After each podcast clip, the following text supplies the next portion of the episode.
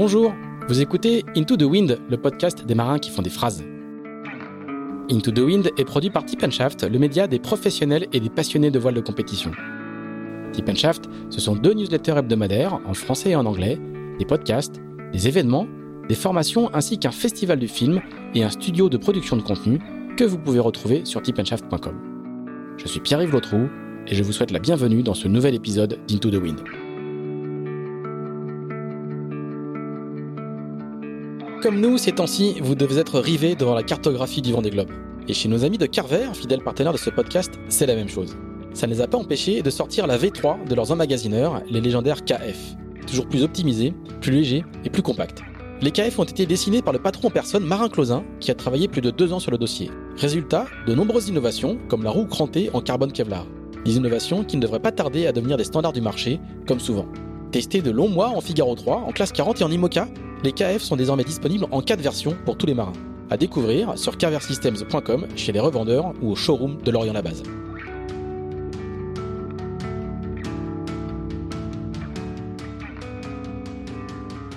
Bonjour Berlastam. Bonjour. Eh bien, merci de nous recevoir pour ce nouvel épisode euh, d'Into the Wind. Nous sommes à Plouvien. Alors, Plouvien, pour ceux qui ne connaissent pas, c'est une petite bourgade sur la route entre Brest et, euh, et les Abers, euh, pour, pour faire simple. Hein. On, est, on est dans un moulin, c'est ça hein C'est là, là où tu habites, dans un, un, petit moulin. Il y a la rivière qui coule juste à côté. Et pour ceux qui connaissent un petit peu le coin, on est juste à côté de la CIL, qui a longtemps été le, le sponsor de, de Roland Jourdain et qui est installé juste là.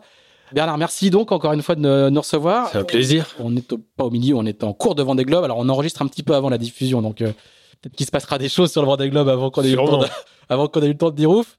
Toi qui as eu une longue histoire avec cette course, euh, on t'a vu intervenir euh, dans le live du Vendée Globe. Comment tu suis la course quel, quel, quel, regard tu jettes depuis, depuis ton moulin de Plouvien Quel regard tu jettes sur, sur la course en ce, en ce moment Avant qu'on revienne bien sûr sur, sur la manière dont toi tu l'as pratiqué sur plusieurs éditions? Eh bien, je suis ça comme tout le monde en tant que spectateur. Hein. C'est, euh, j'ai, aucun lien avec euh, aucune équipe euh, précisément dans le travail, je dirais quoi. C'est du coup, du coup, c'est vraiment comme spectateur quoi. Alors, je prends pas parce que j'ai fait plein de choses à côté, donc je prends pas trop le temps de, de regarder les vidéos, tout ça, ça prend beaucoup de temps. Je fais pas virtual regatta parce que ça, ça me, ça me branche pas trop de faire les trucs que je préfère le réel, quoi. voilà. Et donc un petit peu de la carto régulièrement quand même. Ouais, par contre, je suis la météo, je suis, euh, je suis euh, les trajectoires, je suis un peu les ce qui, ce qui se passe et ouais, ouais, je fais les positions euh, souvent et puis en ce moment, ben, il remonte l'Atlantique et là, je pense que ils doivent s'arracher les cheveux, je pense un peu quoi. je pense que c'est euh, bon. C'est par contre, ça rend passionnant la course, hein, parce que c'est il euh, y a rien qui semble jouer quoi. Enfin, c'est pas c'est pas un long sprint tout seul en tête quoi pour euh, pour finir la course là. C'est c'est c'est encore une course quoi. Et, et, c'est parti pour rester une course quand même encore un petit bout de temps il y a un ou des concurrents euh, que tu regardes, que tu suis avec une affection un peu particulière? Ouais, il y en a plusieurs. Il y a, alors, il y a, il y a évidemment euh, Piper, hein, qui, qui, qui, navigue sur, mon, sur le bateau que j'ai construit. Super bigou. Super bigou, ouais. Et euh, elle fait une super trajectoire. Hein, elle fait une belle course, quoi. C'est ouais. Et puis après, c'est c'est c'est le plus vieux bateau, le plus vieux bateau de la flotte, et elle est en, en milieu de en milieu de classement. Ouais, ouais. Alors il y a un souci de sa France un peu dommage parce qu'elle est mais qu'elle a réparé. Mais qu'elle a réparé, ouais, ouais. ouais Et par contre, c'est les... nous, quand on a, enfin, quand, quand on a pensé ce bateau-là avec Pierre Roland, euh, on n'a pas trop, c'était le début de la, de la Jojimoka, hein, c'était, on n'a pas trop, trop euh, bossé le côté euh, protection. Voilà, on a, on a, on a plutôt. C'est rien de le dire. Quand on voit le cockpit, c'est rien de le dire. Ouais. Et du coup, c'est, ça peut être très sous-marin, quoi. Et puis, euh, et puis, il n'y a pas de sas entre l'extérieur et l'intérieur. Donc, c'est soit t'es dedans, soit t'es dehors, quoi. Mais, pour aller choquer, il faut s'habiller. Il est, il est assez rude. On va revenir sur le, la, saga de la construction de ce bateau qui a été un. Ah, ouais. un, et puis après, les autres, bah, il y a Jean, hein, Jean avec qui. Euh, avec qui euh, j'avais couru la Barcelona World Race et, et, gagné. Et gagné, ouais, bien sûr. Et, sur ce bateau-là sur le bateau avec lequel il court maintenant. Ouais, ouais. Et puis après, il y a d'autres. Euh, je trouve que Louis Burton, il fait une course super parce que euh, il a eu plein de truc euh, dès le départ d'ailleurs. Et en fait, il est toujours euh, remonté. Il est, en fait, c'est, il me semble que c'est le plus agressif dans, dans, dans la flotte, quoi. C'est alors peut-être qu'il a encore les moyens de l'être, quoi. Donc je sais pas. Et puis après, il y a, il y a évidemment en tête hein, les, ce qui se passe en tête. Et puis un autre, c'est. Alors, alors on enregistre, c'est Yannick Bestaven qui est en tête. Hein. Ouais, ouais, ouais. Alors- Yannick Bestaven. On espère ouais, que c'est encore le cas pour lui Ouais, euh, quand, ouais, quand bah. Je sais pas trop quoi, mais ouais. Et puis euh, et puis après il y en a un autre qui m'interpelle, mais c'est surtout au niveau du bateau, c'est Armel Tripon, parce que je pense qu'il a il a un vrai avion de chasse quoi. C'est Il est revenu à moins de 1000 milles. Hein. Il était. euh, Ouais, ouais, alors, ouais. euh, Alors, les classements sont vraiment datés, mais au moment où nous enregistrons, il était à 880 000 de la tête de flotte, ce qui est vraiment Ouais, incroyable. ouais. Et je pense qu'il a vraiment beaucoup de soucis, quoi. Parce que il y a, il y a des, au début, il y a des vitesses incroyables, quoi. Et puis là, là, c'est plus le cas du tout, quoi. C'est, alors, euh, et puis, il souvent, euh, il a des vitesses inférieures à Clarisse avec qui il est, avec qui il est proche, quoi. Et euh, ouais, c'est pas normal, quoi. C'est, euh, voilà. Donc, euh, c'est, mais il s'accroche et puis c'est, euh, il fait une belle course aussi, hein. On découvrira tout ça, euh, tout ça à l'arrivée. Ouais. C'est fini ton histoire avec le Vendée Globe ou t'as encore des, t'as encore des, des petites envies, t'as encore. Ah, si jamais fini vraiment. Alors le Vendée Globe, lui, il m'a, il m'a occupé de, de... J'ai commencé à fin, c'était au, dé- au départ du Globe 96. Alors on va, on va y revenir. Hein. On va, on, va, Ah, on, va, ouais. on va avoir le temps d'explorer. parce que Donc ça, t'a après- pris quasiment 20 ans de ta vie, hein, mais. euh, ah ouais, ouais, ouais, ouais, carrément, ouais. Et mais après, c'est jamais fini. Mais si j'ai l'occasion de refaire ça un jour, pourquoi pas, quoi. Mais euh, pas comme j'ai, pas comme j'ai fait jusqu'à présent, quoi. Là, je me suis endetté très lourdement euh, certaines fois et et ouais, c'est pas, pas raisonnable, quoi. Voilà. Plus, plus en mode aventure, quoi. La prochaine fois, euh, Bon, avec, avec un budget. euh, peut-être, euh, peut-être ou euh, ou même aventure. euh, On voit, on voit qu'il y, y a plein de budgets entre guillemets aventure Ouais, qui, qui font des très très belles euh, trajectoires. Oui, oui, oui, oui. Par contre, euh, il y a plein d'autres aventures qui, qui peuvent se faire. hein. Je veux dire, c'est le globe en mode aventure. euh, je sais pas trop. Alors, en fait, je- j'ai fait déjà quoi. en fait, c'était chaque fois une aventure parce que ça c'est ça ça a jamais été finalement euh, une course où j'ai pu me battre tout le long quoi avec le du coup c'est devenu une aventure quoi c'est euh, mais euh, mes ça c'est clair. On va, on, va, on va. Ouais, T'as ouais. t'as mis, la barre assez haut à chaque fois en termes de, en termes de- de- d'engagement sur, cette- sur cette course-là. Alors, Bernard, tu connais le principe d'Into the Wind. Enfin, je te l'expliquais juste avant. On va, on va faire, on va faire un grand flashback. On va retourner en Suisse quelques années en arrière. Alors, c'est ma période suisse parce que notre invitée précédente était, euh, était Justine Métro. Donc, on va retourner sur le lac Léman. J'ai dit le lac de Genève à plusieurs reprises. Ouais, Je me bon. suis fait reprendre le lac Léman. Donc nous allons à nouveau retourner sur le lac Léman euh, une poignée de décennies en arrière où, où tout commence pour toi. Est-ce que tu peux nous dire, toi qui es issu euh, d'une d'une famille qui est pas où il n'y a pas forcément beaucoup de navigateurs, mais il y a un papa qui navigue quand même, il y a un papa qui qui a une petite euh, une petite passion pour le pour la voile quand même sur le lac. Dis-nous comment comment comment tout ça commence. Ben, c'est comme ça, en fait. C'est mon. Enfin, mes parents avaient, ont toujours eu des petits bateaux sur le lac. Hein, c'est... Et puis, euh, et puis j'ai appris parce qu'on m'a mis sur le bateau, quoi. Qu'on prenait, ils prenaient leurs enfants avec. Et, et comme il n'y avait pas énormément de sous, euh, on faisait toutes les vacances sur le lac. Voilà, tous les week-ends. Et puis après, il y a une particularité au lac Léman, c'est que les c'est pas c'est un grand lac mais c'est quand même un non quand même fermé quoi. Je veux dire c'est du coup euh, les gens qui naviguent quel que soit le bateau ils font tous de la régate quoi. Tous grande majorité quoi. Donc en fait il y a, un niveau de régate assez assez important. En fait les gens ils sont bons quoi. Et, et chaque fois euh, enfin j'ai appris à régater comme ça j'ai pas j'ai pas appris à régater euh, Pas l'école de voile quoi, avec ton père, pas avec tes parents. ouais, ouais, ouais, pas, c'était pas l'école de voile où tu commences, on te dit, ouais, tu peux pas aller contre le vent, faut tirer les bords, faut aller là, ça c'est à droite, c'est à gauche, tribord, bâbord, machin. J'ai, j'ai pas appris ça, quoi. Donc après, j'ai appris parce que, j'ai appris parce que le, parce que mes parents me prenaient avec, et puis, finalement, tu développes un sens, quoi, de, de ce qui se passe, quoi, parce que, parce que, bah, le lac, c'est compliqué, hein, parce qu'il est, Il y a combien de vents Je crois qu'il y a chaque vent, chaque vent a un nom. Hein, Ouais, donc il y a- il y a ouais, beaucoup, sûr, beaucoup ouais, de- il y a des vents, euh, il y a beaucoup de vents thermiques. En en euh, fonction de la direction, hein. Ouais, Ouais, ça, ouais, ouais, ouais, ouais. Il y a, des- il y a des vents généraux, il y a la bise, le vent d'ouest, euh, enfin, il y a, puis après, il y a les, il y a les vents thermiques, il y a les, le, le joran, le manger, enfin le repas, enfin il y a tous ces vents-là, quoi. Et puis, ben, ça rend, ça rend, euh, enfin, la navigation compliquée. Hein. C'est pour aller d'un endroit à un autre, faut, faut sentir un peu les choses et puis se dire, euh, j'ai longtemps, enfin, j'ai longtemps navigué en sachant pas pourquoi je faisais les choses, quoi. C'est simplement, je savais qu'il fallait faire ça, quoi. voilà, c'est souvent ça marchait, des fois ça marchait moins bien, mais bon, ça c'est comme tout le monde. voilà, et puis après, ben, euh, j'ai fait ça toute ma jeunesse hein, jusqu'à jusqu'à l'adolescence après, après à jamais, jamais d'excursion en dehors en dehors de sur, sur l'eau salée. si, si alors pas ouais si si. Par contre euh, des amis à mes parents leur avaient prêté un bateau en Méditerranée et puis là on a été on a été naviguer en mer et premier contact avec la mer quoi. C'était en Méditerranée. D'ailleurs c'est rigolo parce que les, les gens se posent souvent la question pourquoi en Suisse on sait naviguer quoi. C'est pour moi, c'est une question incroyable. Parce que c'est pas parce qu'il n'y a pas de mer qu'il faut un plan d'eau, quoi. Tu vois, je veux dire, c'est. Et la Suisse est plus proche. Par exemple, Lausanne, Genève, c'est plus proche de la mer que, Orléans, quoi. Ouais. C'est euh... étonnant. Et alors que personne d'Orléans n'a jamais gagné la Coupe de l'Amérique, alors que non, la Suisse l'a remporté à deux reprises. Ouais, ouais.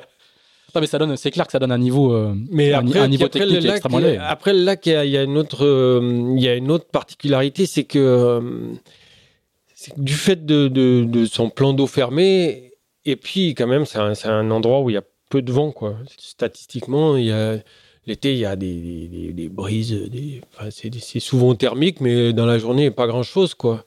Du coup, ça favorise le fait de, de, de créer des, machines de, de fous, quoi. Ils font des essais de, et des prototypes qui, c'est la guerre des étoiles, quoi.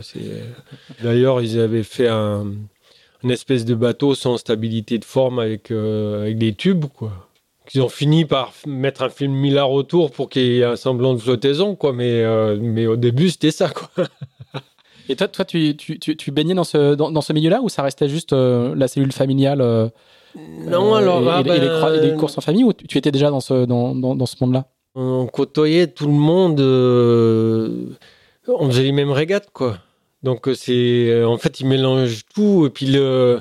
S'il y a zéro nœud de vent, ils donnent le départ, quoi. C'est pas, il y a, c'est pas, on attend que le vent se lève, quoi. C'est, tu te débrouilles avec ce que t'as, quoi. Toi, c'est, et en fait, on, on croisait, alors, c'était longtemps avec la cellule familiale, hein. Je veux dire, c'est mes, on était baigné dans, le, dans les gars qui faisaient du multi, du proto. Alors maintenant, euh, maintenant il y a, il proto à foil et des machins, mais euh, au, début, il y avait.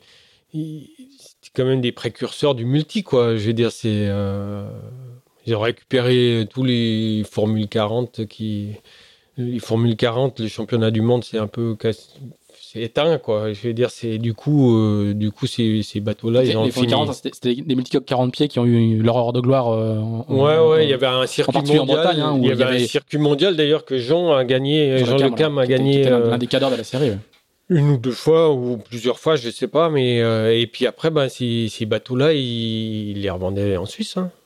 voilà et puis puis, puis les, les gars ont fait un circuit qui qui a pris des tours parce que c'était hum, c'était une jauge qui était complètement ouverte ou très ouverte et, ça a donné euh, des, des, des, engins euh, qui sont devenus tellement chers que qu'il y avait une ou deux équipes qui pouvaient qui pouvaient se battre et puis finalement en fait ils ont ils ont fait un truc assez intelligent. Ils sont avec les propriétaires ils sont ils se sont dit qu'ils allaient euh, sortir ces bateaux du lac. Quoi.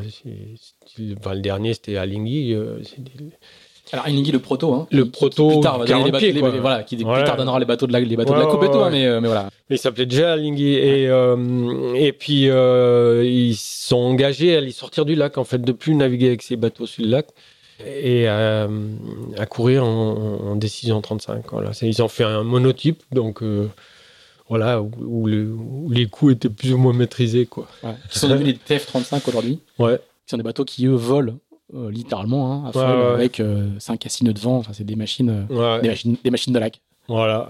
Voilà, et puis bah, bah voilà, jusqu'- jusqu'à l'adolescence, où à l'adolescence, c'est forcé, on a plus de mal à Alors, rester ça avec les n'existe parents. pas à ton, à ton adolescence. Hein. On va, on- Non, non, on non, non, non. Par contre, il y avait déjà des multis, quoi. Il y avait déjà des multis qu'on voyait pas ailleurs. euh. Il y avait même des multis en bois, hein, des... Et puis, euh, bah, à l'adolescence, euh, bah, j'ai commencé à faire d'autres trucs. hein. J'ai fait pas mal de ski. J'ai fait... J'ai commencé les copines, euh, la moto, enfin, voilà. Des- t'étais assez passionné de sport mécanique. Hein. Ouais, ouais, ouais, j'ai fait de la moto de circuit un peu, et... mais un peu, hein, je veux dire, c'était pas. C'est surtout un gouffre d'argent. Déjà, Ouais, tu t'entraînais. t'entraînais tu t'entraînais pour le bateau ça, plus tard. voilà. Et puis après, bah, j'avais de la facilité à l'école, vraiment. Quoi. Mais du coup, je faisais vraiment rien du tout. Quoi. C'était pas un environnement qui, qui, qui me plaisait trop. Quoi. Et du coup, j'ai fait un apprentissage de, de forestier bûcheron.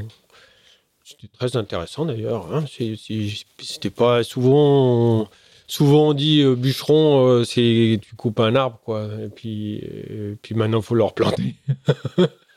Alors que c'est pas ça du tout, en fait. C'est euh, gestion de forêt. euh. En fait, c'est un, métier, quoi. Mm. Voilà, c'est. Et puis après l'apprentissage, donc ça c'était bien, c'était pour moi c'était sympa de l'apprendre, quoi. Par contre après le métier lui-même, c'était quand même euh, on fait des coupes de bois, donc c'est très comment dire, c'est très euh, axé sur le rendement, quoi, toi, pour gagner sa vie. Donc ça, ça m'intéressait pas, ou beaucoup moins, disons. Enfin, l'argent m'intéressait pas, quoi. Je veux dire, c'est donc voilà. Et puis j'ai été, j'ai fait trois ans d'abattage euh, compliqué dans les parcs ou dans les au bord des lignes à haute tension ou sur les paravalanches. Enfin voilà, ce genre de trucs quoi. Puis et puis après j'avais fait un peu le tour et, et là j'ai rencontré, en fait j'ai revu un copain qui rentrait des cargos qui m'a dit ouais t'as qu'à qu'à appeler la compagnie, ils vont ils vont t'embaucher. Et puis voilà, et puis je suis parti sur les cargos comme ça. D'accord. Et, et là, le, le- le- le bateau à voile et les courses sont, sont un, peu mis de, un petit peu mis de côté? Alors, euh, ouais, ouais, ouais, il y a une petite pause euh, pendant ouais, 5-6 ans euh, d'activité aquatique, quoi. En fait, c'est pas complètement pause, quoi, mais c'était pas, c'était pas régulier comme avant. ouais, Hmm, ouais. D'accord. Parce que le, enfin, la moto prenait un peu de temps, euh, puis, Puis l'adolescence, on n'a pas envie de rester avec ses parents tout le temps. Voilà, ouais, euh, ouais, ouais. Après, j'étais plus avec mes parents, je suis parti assez tôt de la maison. et. Un peu envie d'indépendance, quoi. Voilà. C'est des... Voilà, découvrir un peu plein de choses, quoi. Parce que tu, euh, si, si tu le fais pas à cet âge-là, tu le fais jamais, quoi. tu vois, c'est... Alors, moi, je le savais pas, quoi. Mais bon, c'est instinctif, quoi. Non, sur les cargos non plus, c'est pas très pratique. Bah, Paradoxalement, euh, t'es sur l'eau, mais c'est pas très pratique pour faire du bateau à voile. Enfin, on est souvent, Non, on est souvent en vadrouille, quoi. Le bateau à voile, c'était. Euh, c'est- pas été un rêve du tout. Hein. C'était un. En plus, c'était. Oui, c'est pas, c'est pas une passion mise de côté. Je veux dire, c'était, ça s'était dé- Ouais, décliné. ouais, ouais, voilà. c'est- voilà, ouais, c'était les hasards de la vie, quoi. C'est et puis c'était c'était pas un rêve, quoi, parce que le souvent on m'a demandé quand je faisais de la course, là, de penser à faire de la course, mais j'ai jamais pensé à faire de la course euh, vraiment, quoi. Enfin, c'est jusqu'à jusqu'au jour où je me suis dit tiens, ce serait comme je sais régater et que je sais, euh, je connais la mer, quoi. Et c'est pas un projet, quoi. Non, c'était pas un projet, quoi. Après, le projet, c'était plutôt me balader, et, euh, enfin, voir le monde, quoi. Voilà, et puis ben, les cargos, c'était une, euh, c'était une bonne occasion de, comme j'avais pas de sous, euh, c'est une bonne occasion de, de voyager et puis, et puis travailler en même temps, quoi. Quand j'ai appelé la compagnie, euh, je travaillais encore en forêt et trois semaines après, j'ai embarqué à Karachi au Pakistan pour euh, travailler sur les cargos au long cours, quoi. Mais bon, c'était une, c'était, euh, c'était une époque où c'était sympa de faire ça encore, quoi. C'est euh, le travail sur le cargo était, un- c'était les cargos, ils étaient pas automatiques comme maintenant. euh, Ouais. Il y avait des mâts de charge, il y avait des, des doubles ponts, enfin il y avait tout ça. il ça demandait du un peu, un peu de travail, quoi. Et, et où il fallait faire euh, marcher un peu la tête, quoi. Donc c'était, c'était plutôt sympa. Et alors, quand est-ce que tu reboucles avec le monde vélique? Alors après, euh, les, les cargos, j'ai arrêté. Alors parce que je suis resté longtemps sur les deux premiers cargos. Je suis resté 13 mois sur le premier. Et... 13 mois non-stop. Ouais, ouais, non-stop, ouais. Ah oui. Et puis à peu près pareil le deuxième.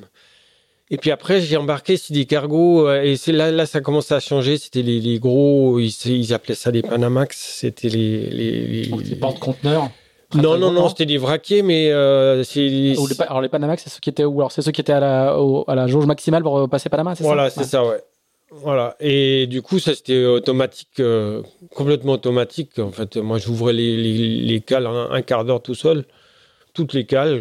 Et puis après, ben, il n'y avait pas beaucoup de, de, travail intéressant. Hein. C'était laver les cales, c'était euh, dérouiller le bateau, repeindre le bateau et, fa- et faire l'écart, quoi. Voilà, c'est.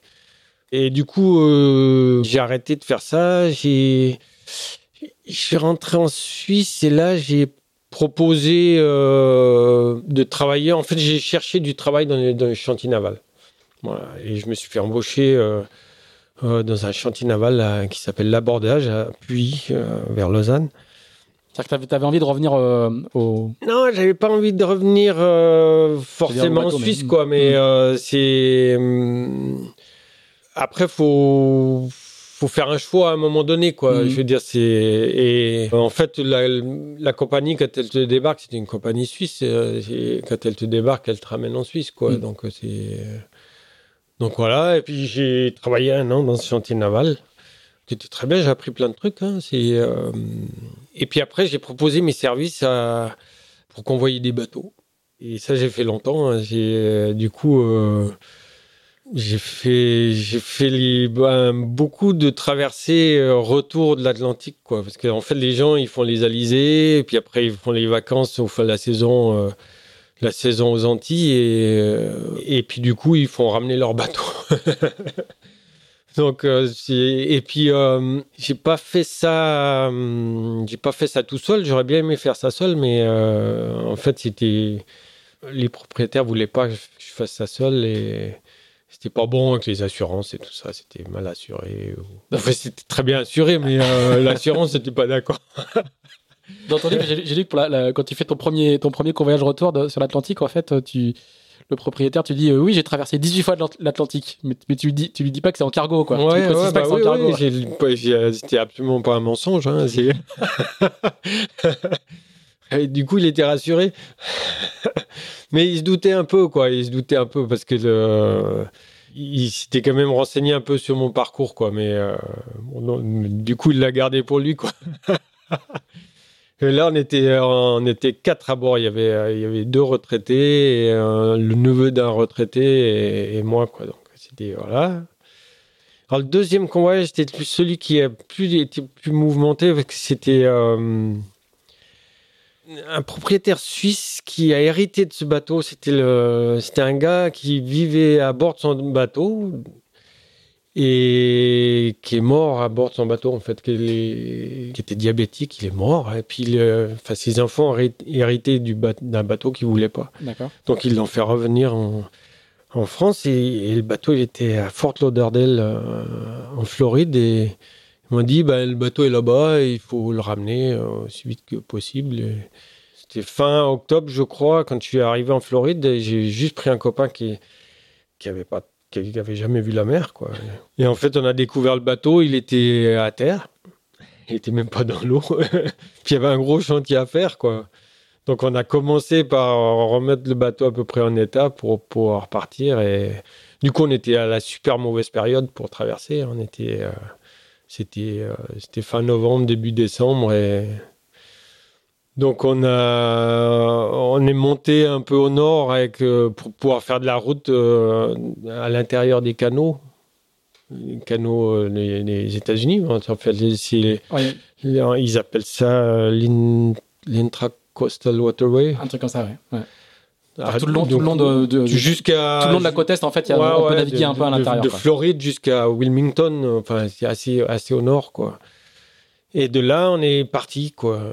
Mais on s'est fait cueillir par un énorme coup de vent. euh, C'était c'était un peu Verdun, ça avait noyé le moteur, on n'avait plus de moteur et tout et donc on je repars euh, en fait je change ma route pour aller aux Bermudes quoi, pour descendre pour quitter ce, coup de vent quoi et on se retrouve coincé aux Bermudes bah, sans argent et les Bermudes c'est pas c'est pas l'endroit qui est le meilleur marché en plus Et puis, euh, on a appris qu'on pouvait pas laisser le bateau là-bas euh, à l'eau euh, et quitter les Bermudes, quoi. Donc. Et du coup, on a été obligé de, de rester là-bas.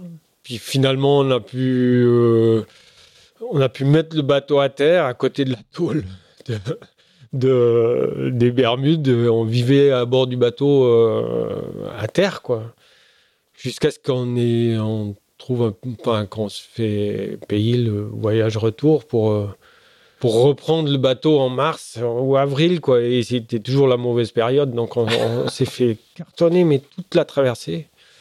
Et puis euh, pour arriver à La Rochelle, finalement, quoi. Et, et sur ce bateau, ben, il y avait des, le gars, il vivait à bord, mais il était armé. il y avait des armes à bord. Il y avait, il y avait tout son matériel de diabétique, donc des seringues, des machins. Et du coup, Voilà. c'est fait Arme que- plus seringue, cueillir par les douaniers à La Ah. Rochelle. Donc ça c'était le premier, ça c'était le, le, le premier convoyage qui a, qui a laissé des traces quoi, un peu quoi. Et euh, surtout, surtout en termes de navigation, parce que là il y avait, il y avait aussi un petit détail, c'est qu'il n'y avait pas de GPS encore. hein. Ouais. C'était au sextant et euh, dans le mauvais temps, sextant, euh, bah, ça marche pas. hein. Euh, Il y a des moments où on ne sait pas trop où on était. Et puis après, aux Bermudes, euh, pour arriver aux Bermudes, euh, bah, t'es sur les récifs avant de voir l'île, quoi, parce que c'est tout plat et c'est mal pavé. Donc on était content, on était content d'avoir euh, réussi à arriver à la bonne place, quoi. Bon, on voit déjà comment tu l'expérience que tu te forges et le et la manière de faire assez engagée, on va dire, euh, qui, qui, qui te suivra un petit un petit bout de temps. Cette vie de convoyeur, elle dure elle dure combien de temps et, et- et comment tu Elle doit comment elle durer. finit par aboutir à un, à un début d'intérêt pour la course? Alors après les années, je sais plus, mais ça a duré assez longtemps. hein, ça a duré une dizaine d'années, je pense, quoi. Et en fait, non, c'est pas. J'ai fait, j'ai fait 6-7 ans de convoyage. Et après, j'ai été embauché pour euh, sur un bateau de propriétaire pour euh, tester le bateau, quoi. Voilà, pour, euh, pour essayer de, de, voir ce qui allait, ce qui allait pas. Et c'était un lagoon, c'était un, un de croisière, quoi. Et puis après, je suis resté trois ans sur ce bateau avec le propriétaire qui était très sympa et on, on bougeait beaucoup. Alors les, les deux années qui ont suivi l'année de test, on n'avait plus trop le droit de tester. hein. En fait, il fallait naviguer, puis arrêter de casser, quoi. Et euh, quand j'ai rencontré, euh, aux, on était aux Antilles et là il y a la Mini qui est arrivée aux Antilles.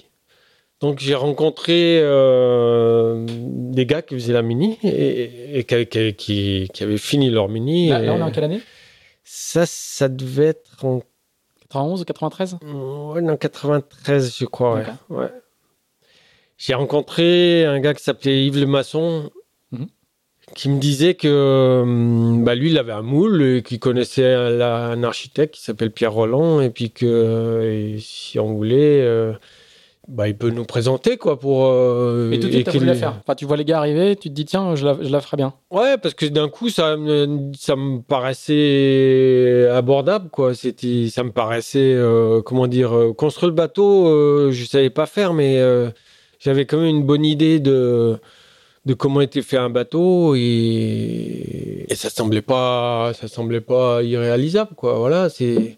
Et puis du coup, le construire soi-même, je me suis dit, bah, il n'y a pas besoin de beaucoup de sous, comme je le fais moi-même, donc c'est, euh, enfin, c'est c'est le, cheminement euh, Ouais, normal du ministre, quoi. Que- que- de cette époque-là. De un cette petit- un- époque-là, c'est un ouais. petit peu changé, mais de cette époque-là, ouais. Ce que je veux dire, c'est qu'il y avait une. euh, on a l'impression que tu, que tu dis, tiens, euh, cette course est là, tiens, je vais la faire. Mais ça germait depuis un, un petit bout de temps ou t'avais des Non, envies non, qui non, revenaient? Non, ça c'était vraiment germait une, pas, une opportunité, quoi. ouais, ouais, ouais, c'était l'opportunité. Et puis, le... et puis ben, la course, euh, la course elle-même me faisait pas peur, quoi, parce que c'est. euh, j'ai ben, j'ai- fait beaucoup de régates. Et la, et la haute mer, je connaissais. hein. Enfin, ouais, il y avait pas. Non, mais de- je, je parle de l'envie plutôt. Hein. Du coup, qu'est- qu'est-ce qui déclenche cette envie-là tout à Bah, coup euh, c'était plus. après, après toutes ces euh, années à faire euh, soit de la grande plaisance, soit du, soit, soit du cargo. Ouais, mais j'ai jamais fait de la grande plaisance, en fait. C'était des. Quand je dis grande plaisance, c'est des, des convoyages de propriétaires ou la Ah, c'est à ça ouais. Ah oui, oui, d'accord, ouais. Grand, c'est la taille du bateau. Ouais, ouais, ouais. Mais euh, c'est plus euh, l'envie de changer ce que je faisais que, de, de, que de vraiment faire la mini, quoi. Parce que j'aurais pu, je sais pas, ça aurait pu être autre chose, quoi. Enfin, faire de l'avion ou, enfin, ou je sais rien, moi, du sous-marin. Et, euh, et puis après, ben, c'est euh, dans, dans les skippers qu'il y avait au- autour là-bas. en- Oh, C'est Thierry Dubois qui gagne euh, l'édition 93. hein. Je viens de vérifier. en- en Ouais, ouais, Thierry Dubois, ouais. Et Yves Lemasson avait fait troisième, je crois. Exactement. erreur. Ouais, tout à fait. Et, euh, et du coup, là-bas, euh, il y a deux autres skippers. Il y en a un qui s'appelait Denis Bourbigo, qui a, qui a un chantier maintenant à Bre- à- en Bretagne, là. Et euh, un autre qui est plus en France, d'ailleurs, qui s'appelait Frédéric Boursier. Mhm. Les trois euh, disaient, ben, on peut faire trois bateaux, ça diminuera les coûts de...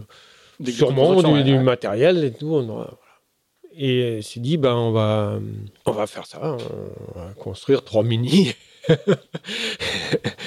et puis. On va- on va euh, juste préciser qu'à l'époque, enfin, parce que le, le- le monde des mini euh, a beaucoup changé. hein. Aujourd'hui, euh, il est dominé par les bateaux de série. Il y a, il y a quelques prototypes euh, incroyables, mais ouais. en, en masse sont moins importants. Et le, le ministe type, qui à l'époque encore, dans, au début des années 90, était effectivement le, un, un- un skipper constructeur. Aujourd'hui, c'est plutôt un skipper qui achète euh, un bateau euh, chez un, dans, un chantier. Mais à l'époque, ce que, ce que tu commences à décrire était une voie euh, normale, quoi. C'était le, c'était- Ouais, ouais, c'était ouais, le, c'était c'était trip habituel du ministre, quoi. C'est une voie courante en tout cas. Courante, C'était soit, soit tu construisais, soit tu achetais un bateau que quelqu'un d'autre avait construit. Voilà. Mais il y avait peu de bateaux de série. Il y avait, que- il y avait que, Ouais, le, co- ouais, il y avait il y que le coco. pas- en fait, le, le bateau de série, il a commencé. Bah, c'était à part le coco, quoi. Je veux dire, c'est bateau vraiment de série. Il a commencé avec euh, avec euh, nos moules. Et en fait, le- un petit retour en arrière, c'est que le, pour euh, sur le sur le lagoon là, sur le bateau de sur le catamaran de croisière où je suis resté trois ans. Et en fait, j'ai remplacé un skipper qui est un skipper breton qui était sur sur les bateaux de ce propriétaire là. Et lui, il a arrêté de skipper le- les bateaux de ce propriétaire pour construire son propre cata de croisière à l'Esconil. Voilà. Et euh, entre, entre deux voyages avec euh, le Lagoon, je, suis- je suis venu en, fait, en Bretagne pour, pour, lui- pour lui donner un coup de main à construire son bateau. Et c'est comme ça que j'ai connu euh, bah, le, le propriétaire du hangar qui, euh, dans lequel construisait, euh, se construisait ce, Ce ce cata. cata- ce catamaran. Et puis, il, il m'a proposé qu'une fois que, le, que, que Patrick Hézin, qui, qui construisait ce bateau-là, euh, s'en allait, si je voulais construire les mini là-bas, quoi. Voilà. Et donc, j'avais déjà un endroit où on pouvait construire les mini. Alors, ça se refusait pas, du coup. Voilà. Donc en fait, tout ça, ça se mettait en place euh, par hasard. Parce que c'est pareil, pourquoi j'ai choisi. euh, les gens me demandent pourquoi j'ai choisi les Sconi. J'ai pas choisi, c'est les hasards de la vie qui m'ont qui m'ont amené là-bas, quoi. Et du coup, euh, on récupère les moules de, Yves. En fait, ils avaient fait trois mini aussi, quoi. Et euh, on les ramène, euh, on les ramène à l'Esconil. D'ailleurs, c'était un bazar parce que quand ils ont construit ce moule, ils ont le moule de coque, ils ils l'ont construit dans, un hangar où on pouvait pas le sortir. quoi. Donc il a fallu enlever Casser les le bâtis et puis on avait sanglé le moule pour le serrer pour qu'il passe la porte. Donc tu vois, c'était pas terrible pour la forme quoi. Toi, c'est et du coup on avait euh, c'était à Trébordin. D'accord. Voilà. Ah, et le maçon était sponsorisé par Trébordin, de mémoire, non? Ouais, c'est possible. Ouais, ouais. comme ça. Ouais, ouais, ouais, ouais. Et puis, le... donc on a reconstruit le. On lui a redonné sa forme, on a, on a fait un bâti propre pour que. le- qu'on ait une coque qui corresponde à quelque chose de, de, de- de précis et de correct, quoi. Et puis, euh, pour le pont, on s'est arrangé avec, euh, le, avec euh, Christian Bouroulec du chantier structure. Pour, Qui à l'époque euh, ne construit pas encore les pogos, mais qui, non, qui non, construit non. quelques protos, mais qui est le Et futur en fait, constructeur des pogos. qui, nous paye le matériel pour construire le moule de pont. Et après, il récupérait le moule de pont et le moule de coque. Voilà. Et dans lesquels il a fait les Pogo. quoi. Dans laquelle il fera plus tard, voilà, il fera quelques, quelques mois plus tard, il fera le Pogo 1. Pogo 1. Le Pogo voilà, un. il en a sorti, je sais pas, 100, 100, 160. 150, ouais, un truc comme ça, Un ouais, truc ouais. comme ça, ouais. Et euh, en fait, il a juste rehaussé le, le- il a juste rehaussé les francs-bords, quoi. Donc en fait, c'est exactement la même coque avec un franc-bord plus haut et puis le même pont que, que nos bateaux, quoi. Voilà. Ah, il faut expliquer que l'Esconil, qui est dans le pays bigoudin, est pas très très loin de, de, Non, de là, Combrit, il- où est installé le, le- Ouais, le- c'est le ça, chantier structure, hein, juste à côté. Ouais. Voilà, et donc après, ben, on fait euh, finalement Denis Bourbigo euh, fera pas. hein, et du coup, on a fait deux, deux mini transats euh, avec, euh, Un avec Fred Boursier et puis l'autre, euh, l'autre, mon mini, quoi. Et euh, donc, toujours, c'était toujours pareil, parce que là, à un moment donné, on se dit que ça coûte pas cher ou ça coûte rien du tout, mais ça coûte quand même des sous, quoi, parce qu'il faut acheter de la colle, il faut acheter des fibres, il faut acheter. Moi, j'avais. alors, le propriétaire du Lagoon, il, il avait une marbrerie en, en Suisse, quoi. Donc, dans cette marbrerie, il, s'était doté d'une machine à commande numérique pour fraiser le, le marbre? Le marbre. Et euh, elle me dit, ben moi, je peux, j'ai pas de sous. Par contre, euh, je, peux, je peux te mettre à disposition le, la, machine à commande numérique et, de la matière, quoi. T'avais une cuisine en marbre sur le mini? Non, non, j'ai fait les moules. on a fait les moules de dérive asymétriques et les moules de quilles dans les, fraisés dans du marbre. Ah ouais. qui, est un produit génial hein, parce que c'est, c'est, euh, c'est totalement stable, quoi. Ouais, tout à fait. Alors c'est euh, c'était compliqué parce que c'est lourd quoi. Donc euh, pour alors pour les dérives c'était pas trop trop difficile à manipuler. Par contre euh, pour la quille c'était une expédition quoi pour, pouvoir manipuler les moules parce qu'il faut les tourner, il faut les mettre sur le champ. et, en gros ça permettait d'avoir des, des, des, formes très précises quoi. Hein. ah bah ça permettait d'avoir une pièce finie directe quoi. Je veux dire c'est et puis pas pas de enfin le moule, il était au centième de, millimètre précis, quoi. Et en fait, il n'y avait pas de finition parce que c'était la finition était faite de, tellement c'était propre par la machine, quoi. Et euh, voilà, du coup, euh, et puis le, chantier naval où je travaillais en Suisse, il m'a il m'a mis à disposition comment dire une partie du chantier, une aile du chantier pour euh, pour construire mes appendices, quoi. Et du coup, euh, je m'étais arrangé avec Fred euh, pour qu'il fasse avancer mon bateau pendant que moi je construisais ses appendices euh, en Suisse, quoi. Et puis là, pour le coup, on a fait un peu de, on a fait un peu savoir que j'avais besoin de sous, quoi. Et là, j'ai trouvé mon premier sponsor, qui était un hôtelier, un hôtelier à Zermatt, quoi, qui est une station de ski en Suisse. Hôtel Albana, donc. Hôtel Albana que, les ministres de l'époque euh, connaissent de nom, mais ça probablement pas. On ne semble jamais allé dans, cette, dans cet hôtel. Si, si, on a été, parce que comme ça s'est bien passé, il, a, il nous a invités. Euh, les, en fait, le podium euh, et puis. ah, tout le podium de la course? Tout le podium de la course, et puis Steve a vu ça parce qu'il était, un Suisse, enfin Steve et, son père, qui avaient fait la mini en même temps, et pour faire la fête, quoi, pour fêter le ça s'était bien passé. J'ai fini troisième et euh, c'était plutôt, c'était plutôt une réussite, quoi. Ah, alors, tu fais, tu fais, euh, tu fais tout le circuit ou tu fais, tu fais juste la mini euh, Non, alors c'était prévu que je fasse le Fastnet et la Transgascogne. Et j'étais pas prêt pour le Fastnet. Donc, forcément. Et du coup, je fais la Transgascogne. C'était ma première course au large en solo. D'accord. C'était avant les qualifs. Hein. On, va, on va rappeler qu'aujourd'hui, euh, il faut faire. Pas, ça faisait office des C'était la seule. c'était la, seule. C'était deux mois avant la course. aujourd'hui, ils doivent faire 1500 euh, 000. Ah euh, enfin, ils doivent bah faire plusieurs centaines de mille en, en qualif Ce qui solo, est bien, plus 1500 000 en course. Ouais, ouais. Ce qui est pour. Enfin, moi, je trouve que c'est bien. Quoi. Je veux dire, c'est que les, ça. D'ailleurs, enfin, la classe mini a l'air d'aller très bien, donc je pense que c'est une bonne, bonne option, quoi. Voilà, et là, ça se passe bien. Hein. Je ne sais plus combien je fais. Je dois faire deuxième ou troisième à cette course. Donc, euh, bah, le, bateau, euh, le bateau semblait avancer bien. Il y avait, j'avais des, quelques soucis de jeunesse comme, comme normal, quoi. Voilà. Et puis, euh, et puis après, la mini. Hein, la mini Alors, quel souvenir tu gardes de cette, de cette mini?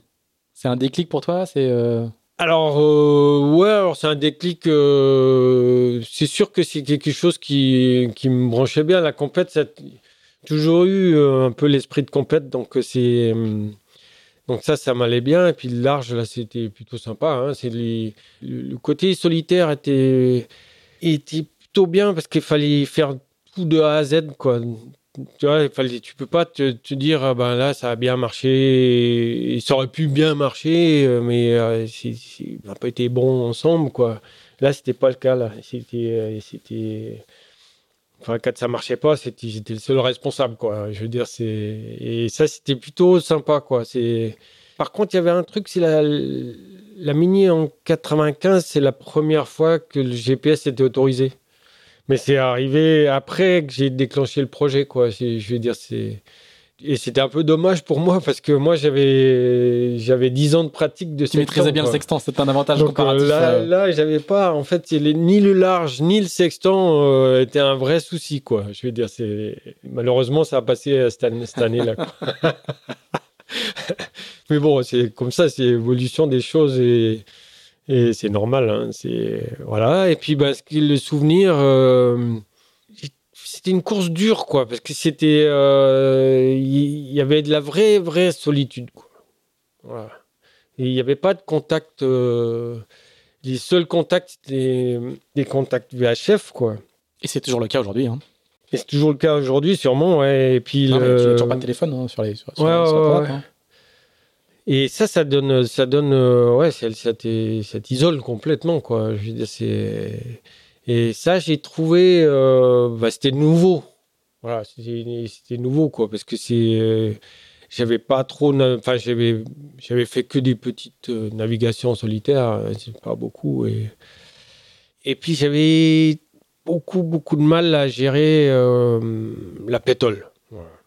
Le, enfin, la pétole, le manque de vent, quoi. Donc, euh, il y avait- pour un gars du lac c'est bizarre Ouais, mais euh, encore une fois, c'est pas. En fait, quand il n'y avait pas de vent sur le lac, on n'y allait pas. Ou on essayait de pas y aller, parce que des fois, il fallait quand même y aller. Mais, mais euh, ouais, c'était. euh, Je me souviens avoir tiré mon bateau hein, pour me calmer, quoi. ah ouais C'était la- euh, t'as plongé t'as pris un bout et tu l'as Ouais. nagé ah ouais Ouais, une fois que j'étais calmé, euh, donc j'étais plus, j'étais plus, euh, plus susceptible de supporter le truc, quoi. Après en mini, c'est compliqué parce que c'est tout petit. Et puis, ben, c'est quand même des grandes voiles, quoi. Et, et à chaque mouvement, tu te fais ramasser par la bonne. Tu sais pas, tu sais pas où te mettre, quoi. Toi, c'est. Et ça, ça, rend- ça me rendait fou, quoi. Donc euh, voilà et, Et alors, alors, comment tout ça, ça se convertit? Parce que tu t'as expliqué que, que en fait, tu, tu as, fait du mini, mais tu aurais pu faire du sous-marin ou de l'avion. Ouais, ouais, ouais. Mais comment, comment voilà, j'avais mis un pied dans la course au large. voilà, quoi. voilà. Comment ça se convertit en, en ambition plus large quoi? Comment, co- comment, qu'est-ce qui fait que Bah, Après, c'est, ouais, l'ambition, euh, ça n'a jamais été une ambition de course, quoi. C'était plus, plus euh, faire un challenge, quoi. Je veux dire, c'est le, premier challenge en mini, c'était construire le bateau, quoi.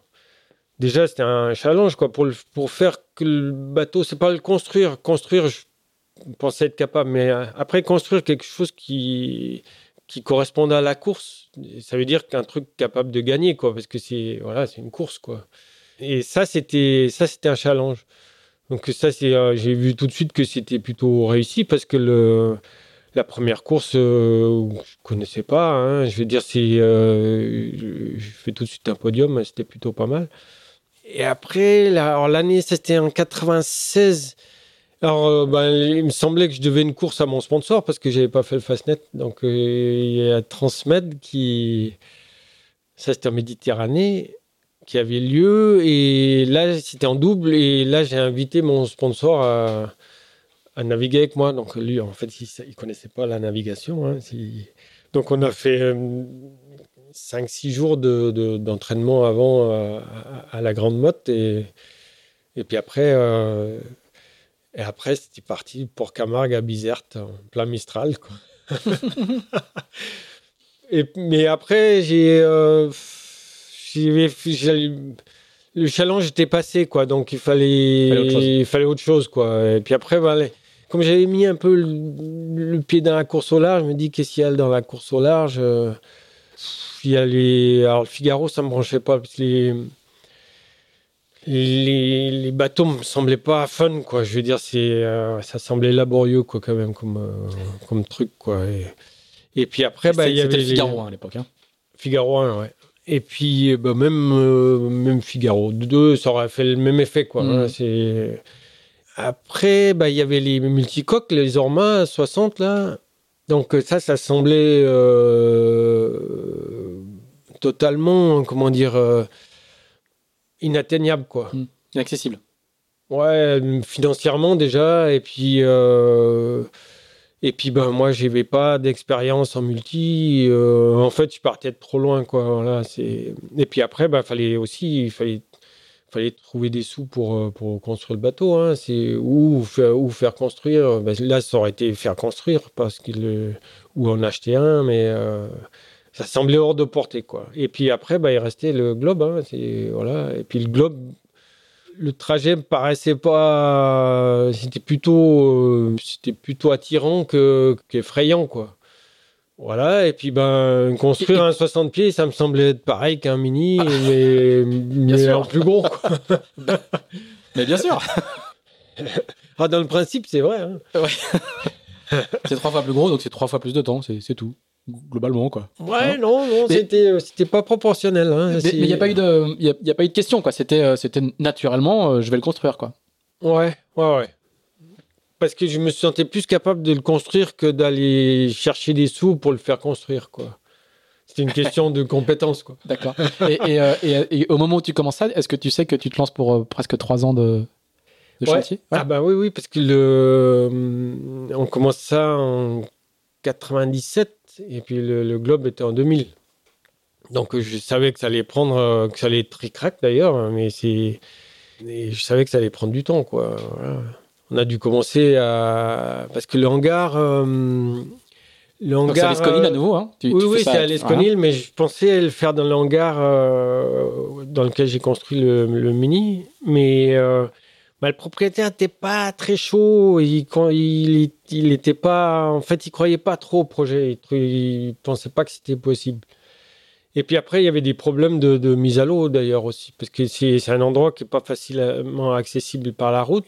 Par contre, il était au bord de la mer, mais il n'y avait pas de fond, quoi. Donc, mais bon, ça aurait été possible à mettre le bateau dès qu'il est à l'eau et, et l'amener et ailleurs. puis d'aller quiller ailleurs. Mais bon, ça c- c'était pas le seul problème, quoi. Et puis du coup, je me suis arrangé avec le avec euh, une présidente du centre nautique euh, de l'Esconil pour euh, faire construire un hangar. Donc euh, le moi j'ai amené T'as commencé par construire le hangar avant de construire le bateau. Ouais, alors on a fait construire, le... mais euh, en fait, le... moi j'ai amené, c'est comme... c'est comme si je louais le... Le... le local pendant trois ans, quoi. Et j'ai amené cette location d'un coup, et eux, ça leur permettait d'avoir des... un apport propre pour faire construire leur, leur local, quoi. Voilà. Et du coup, j'ai occupé, je, je l'ai occupé le temps de la construction. Et puis après, il, est- il- était revenu au centre nautique. quoi. nautique. Alors ça va être une saga, hein, ça va durer trois ans, ça va, être- il va y avoir des hauts débats, il y a plein de gens qui vont venir t'aider. euh, Ouais, ouais. euh, ça va être une, une, saga euh, incroyable. A- Avant qu'on commence à enregistrer, je racontais que j'étais venu moi donc en 99 au démoulage des deux demi-coques où, Ah ouais. où tu vas te blesser aux mains, où tu vas, tu vas- tu vas te brûler. là, je sais plus. on a eu une chance inouïe là. Le- Parce qu'en fait, on avait, on avait construit des, rails pour tirer à la main, un peu genre, euh, euh, genre les constructeurs de pyramides, quoi, qui, tirent les. pour tirer les moules dehors avec un bout, avec une centaine de personnes, mais une centaine de personnes, ça, a une force euh, incroyable. hein. Je veux dire, c'est. Et le boot que j'avais mis en place, il, c'était pas bon, quoi. C'était un mauvais boot, quoi. C'était. Et je me rappelle, j'avais un derrière moi. Alors moi, j'étais la première personne qui tirait, quoi. Et euh, derrière moi, il y avait un enfant, quoi, qui était, euh, qui tirait aussi, quoi, qui, qui était, qui était plein de motivation, comme les autres, quoi. Mais euh, si, le- si l'enfant, il avait été en première ligne là, il se prenait le boot en pleine figure. Ouais, parce quoi. que la- le bout de casse, c'est ça. hein? Ouais, le bout de casse, ouais, il, a, il est arrivé en limite de, de résistance, quoi. Et il s'était étiré. Et puis une fois qu'il est bien étiré, ben, c'est comme une amarre qui pète. hein. C'est, un- fouet qui, qui balaye tout sur son passage. Bon, qui- il est arrivé dans mes mains, donc euh, c'est, ça fait des dégâts à mes mains, mais c'est tout, quoi. Mais bon, là, si- Alors t'es parti le faire soigner, puis t'es revenu. ouais.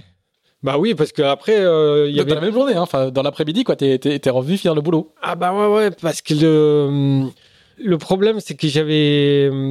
Enfin, c'était pas un problème, c'était plutôt une bonne chose, mais euh, en fait, ça, c'était juste sortir les, les moules du, du hangar, quoi. Le lendemain, par contre, on allait démouler et les grues étaient, T'es loué pour ça. étaient louées pour ça, quoi. Donc, euh, je disais, c'est pas possible de... De continuer à avancer, quoi. ouais. et, Et pendant, pendant ce chantier, en fait, tu, tu, vas, tu vas toujours courir après les financements. Enfin, ça va être euh, au- aujourd'hui. euh, Oui, mais ça le- n'a pas été drôle tout le temps. Enfin, ça a été une, non, non, une non, course compliquée. euh. C'était, c'était. Bon, Aujourd'hui, on retient beaucoup le, le- entre guillemets l'engouement populaire qu'il y avait autour, euh, Ça, tous, c'est tous les très visible, quoi. Voilà. Ça, c'était ce qui est devenu visible. D'ailleurs, c'était pas, c'était pas le cas au départ. Mm. hein. C'était le- enfin, l'idée de, l'idée de base, euh, quand j'ai commencé ce projet, c'était d'emprunter l'argent nécessaire, c'est-à-dire euh, dans ma famille euh, et puis euh, un peu les gens que je connaissais, euh, les matériaux pour construire le moule. Enfin, les deux moules mâles, quoi. Qui n'étaient pas beaucoup de sous par rapport au, enfin, entre guillemets, par rapport à l'ensemble du projet. Et puis, avec la constru- enfin, en présentant les, les, les, les, les moules finis, je pouvais faire savoir que j'étais pas seulement un rêveur, quoi. Voilà. C'était, en fait, c'était mon dossier, les moules. quoi. Mm, mm. Voilà. Et- ton dossier sponsoring. voilà. Et puis après, alors ça c'est, alors déjà ça s'est pas passé comme prévu parce que c'était énormément de travail. Et puis euh, pendant qu'on fait ce travail, on fait pas de recherche quoi, ou peu quoi, ou mal, ou voilà. Et j'avais eu, on, a, on a beaucoup travaillé sur un, comment dire, sur un, sur un potentiel euh, projet de sponsoring qui aurait pu marcher avec la filière de la pêche. On a, on, a, on a beaucoup travaillé, c'était assez loin, hein, et, puis les- et puis finalement, euh, c'était c'était pas bon, quoi, parce que c'est bon, ça n'a pas marché. Quoi. Pour ceux qui Par pas, l'Esconie est, est au cœur de, de la, de- des ports de pêche Bigoudin, hein, qui Ouais. représente, euh, je crois que c'est À encore aujourd'hui. du Guilvinec, Voilà, en fait, Guilvinec, voilà, euh, Parma, euh, voilà, le ça représente, euh, au, au- l'époque où je faisais des reportages à l'Express, euh, ça représentait 40% de la pêche artisanale française, donc c'est un lieu ah, ouais, très particulier pour la, pour la, pour la pêche hein, en France. Ouais, qui était en train de décliner sérieusement. Et, et voilà, ça n'a pas marché. Et puis, ben, je me suis retrouvé à emprunter tout l'argent pour le bateau, quoi. Donc après, euh, ben, c'était pas des banques parce que c'est forcément les banques. Il y a personne qui croyait trop à ce projet, quoi. Donc c'est. Et puis les gens euh, autour, ils, ils savaient pas trop comment m'aider au début, quoi. Ça a commencé avec euh, avec des, des gens qui étaient en vacances, quoi, qui étaient c'était pas des gens de là-bas, qui avaient des maisons secondaires ou des et qui euh, plus des, planchistes et qui, qui venaient au chantier que tu n'y pas devant ou euh, des trucs. Il fallait qu'ils fassent quelque chose. Et puis petit à petit, il euh, fallait les nourrir. Moi, j'avais pas de sous, donc il fallait les nourrir. Donc il y a des gens de l'Esconil qui sont proposés de faire à manger ou de ou des restos euh, qui nous disaient bah, vous pouvez venir manger une fois par semaine. Donc ils, se relayaient pour faire à manger À l'équipe. à ceux qui travaillaient, quoi. Et puis finalement, il s'est mis en place euh, des gens pour des gros boulots. Il y a euh, des, gens euh, de l'Esconil, hein, qui euh, ou, des alentours de l'Esconil, qui sont venus m'aider pour le, d'abord pour le moule, et puis euh, et puis une association qui s'est créée, qui a embauché une personne. Donc cette personne-là, elle était euh, Manu, là, qui, qui qui a travaillé avec moi tout le long. Donc en fait, on, bah, statistiquement, on était euh, sur le chantier, on était deux et demi si on, si on prend euh, l'ensemble de la construction, quoi. Dont euh, Manu et moi, quoi. Donc, après, le reste, 60 c'est k à deux, quoi. Le, ben, pas à deux, parce Plus- que c'est impossible voilà. à faire, quoi. Mm. Et par contre, pendant les gros boulots, pendant les Mm. gros boulots, on était 20, quoi. Ou 25, quoi. Ou... Et puis après, pour tirer les trucs, on était 100, quoi. Ou... puis à la fin, après, il y avait de- toujours plus de monde, quoi. Il y avait... Et il y a eu des, il y a eu des gens en fait qui gravitent autour de la course au large maintenant, hein, qui, qui, qui, par exemple, je prends Erwan Lemeyer qui, est- qui, qui travaille Qui chez, Massif, chez- je pense. ouais. euh, Ouais. Je pense. euh, Il y y a Marianne Moulek Ouais, à qui a, qui a un chantier, elle. Quoi. Euh, Il y a, il y a Eric Defer. euh, Il y a, il y avait. euh, C'était une école, quoi. Ouais, Ça ouais, c'était était, une en tout école cas, et puis il y avait un. Une école de détection, quoi. Il y avait un gars qui bossait. euh, Alors maintenant, là, j'ai plus le nom en tête maintenant. Parce que ça, c'est c'est la vieillerie. hein, c'est les- C'était il y a 20 ans. C'était il y a 20 ans, non, mais c'est euh, c'était un gars qui bossait chez les multis, qui devait être chef de projet chez Takini. euh. Ah, c'est le nom m'échappe maintenant. Bon, bref, peu importe. Et lui, il est, il est venu une fois que tout le composite était fini et tout pour Acastier, pour tout le truc. euh. Voilà, et on a finalement construit le truc comme ça, quoi. C'est. Alors, il, il- le, donc c'est- c'est c'est le fameux Super Bigou qu'on a, qu'on a évoqué au début. C'est un plan Roland, hein, on, va, le- on, va le, Ouais, on, va, on va ouais. le- on va le redire, de Pierre Roland, le- l'architecte donc des protos et des, et des Pogouins. Par contre, du coup, le, le- le timing est hyper serré parce que le Vendée Globe, euh, il part en novembre 2000 et il est mis à l'eau, le bateau, à l'été 2000 à la... Ouais, l'été 2000, ouais. Euh, normalement, je devais faire la Transat anglaise parce que c'était la dernière course de qualif, quoi. Mais j'étais pas prêt, c'était impossible, quoi. Du coup, on a fini le bateau avec des, avec beaucoup de pièces existantes, quoi. En fait, on a fait zéro concession sur euh, sur la construction elle-même, ouais. Sur l'enveloppe Sur la boîte. l'enveloppe, sur la boîte. Par contre, on a rajouté des. Les, trucs que j'ai pas fait, c'est les, c'est les appendices. La quille était construite à Brest d'un chantier d'Olivier Bordeaux. Donc tu, tu récupères en fait euh, une quille quelque part, des appendices quelque part, un mât Ouais, quelque le, part, des mât, le mât, je l'ai récupéré. C'était l'ancien mât d'Isabelle Autissier qui était aux. États-Unis, qu'il fallait re- faire revenir. Euh, Il y a les safrans, c'était, ça devait être des Eric, Eric Dumont. D'accord. Euh, Non, Alain Gauthier, m'a. Ah, peut-être, peut-être Alain Je Gauthier. sais pas, j'ai relu le livre hier, je crois me souvenir que c'est Alain Gauthier. Ils, Ah, vont, être, ils vont être peut-être. refaits à plusieurs reprises. Oui, oui, oui, mais ça, ça marchait pas. Bon, en fait, mais euh, bon, enfin bref, bref. il- ça me. Ouais, c'est un puzzle en fait. Au final, Voilà, le bateau, ouais. au final, c'est un puzzle avec euh, avec de. Ouais, et euh, bah il y a eu des winches de Bourgnon, il y a eu euh, il y a eu des coinceurs de Alain Gauthier, ça je suis sûr, de, de Thomas aussi, et Thomas Coville. Enfin, enfin bref, les- il y a une baume. En fait, la baume, c'était pas, c'était une baume qui qu'on a qu'on a transformée, mais qui était qui était existante. euh, voilà. Et tout ça fait que, ben ouais, on met le bateau à l'eau. On... Ça devait être juillet ou tard, quoi. Tard. Et puis, le- en plus, on a eu un souci. Aujourd'hui, ça, euh, fait, ça fait rigoler quoi. hein. C'est sur un Vendée Ah bah Globe, ouais, ouais, personne ouais. euh, Incroyable. Et en plus, on a eu un souci à la mise à l'eau. Enfin, le, le lendemain ou quelques jours après la mise à l'eau, on faisait le test de retournement.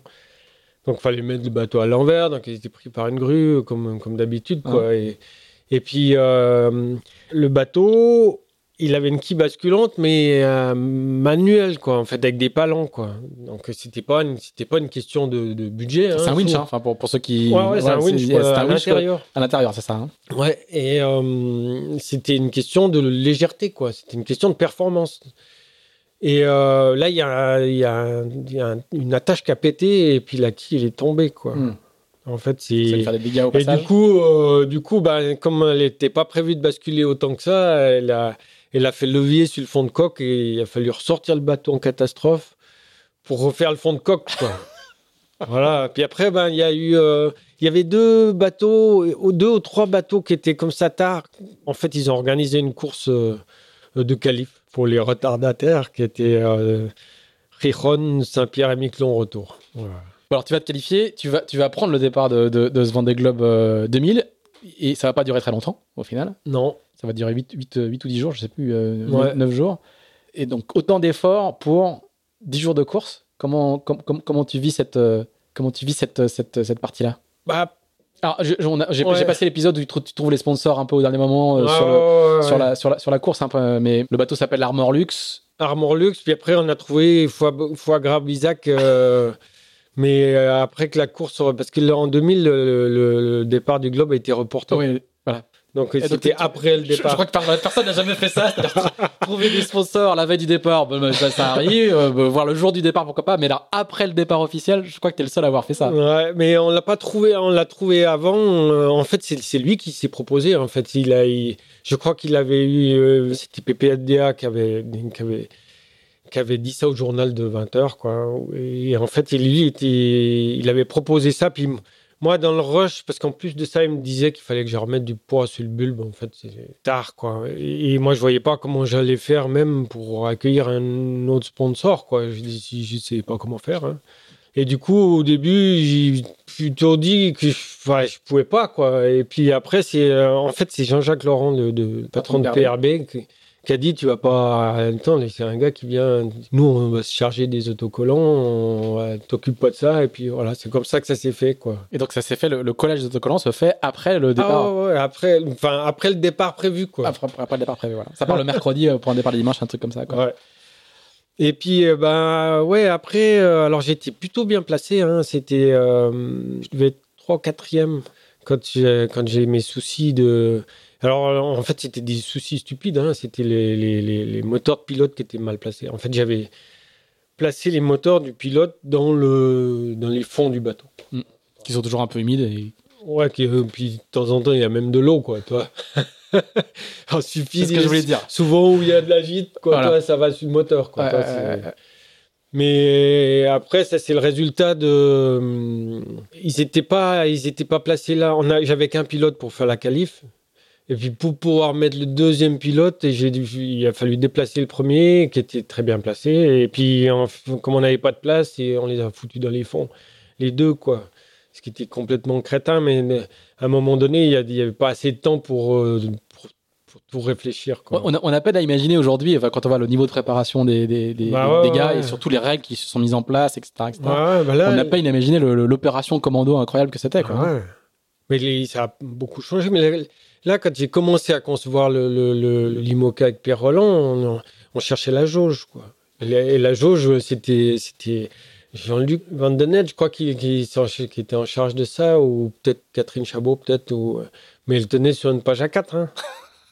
C'était, il y avait la jauge FICO encore qui était là-dedans, un peu en vrac, quoi.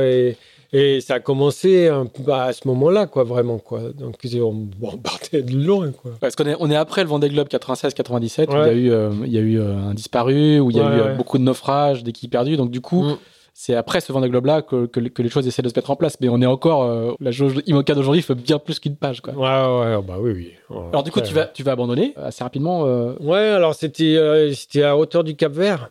Bah là, d'un coup, le pilote, il, arrête de fonctionner. Bon, le bateau, il part au tas. Euh, et euh, le pilote n'est pas accessible. Il faut rentrer dans le bateau, il faut faire tout un circuit pour euh, y arriver. Quoi. Et, la première fois que le pilote il arrête de fonctionner, je mets le deuxième pilote. Cully tout de suite arrête de fonctionner aussi. Quoi. Du coup, qu'est-ce qui se passe? Et puis en plus, c'était la, la journée, c'était dans l'Alizé, il faisait chaud, il commençait à faire très chaud, donc j'étais, en, slip, quoi, ou en, ouais, j'étais pas habillé du tout, quoi. Puis là, il commençait à faire, euh, il allait faire nuit, quoi. Devant moi, il y avait le tour du monde, quoi. Et puis j'avais, là, je savais pas ce qui se passait, quoi.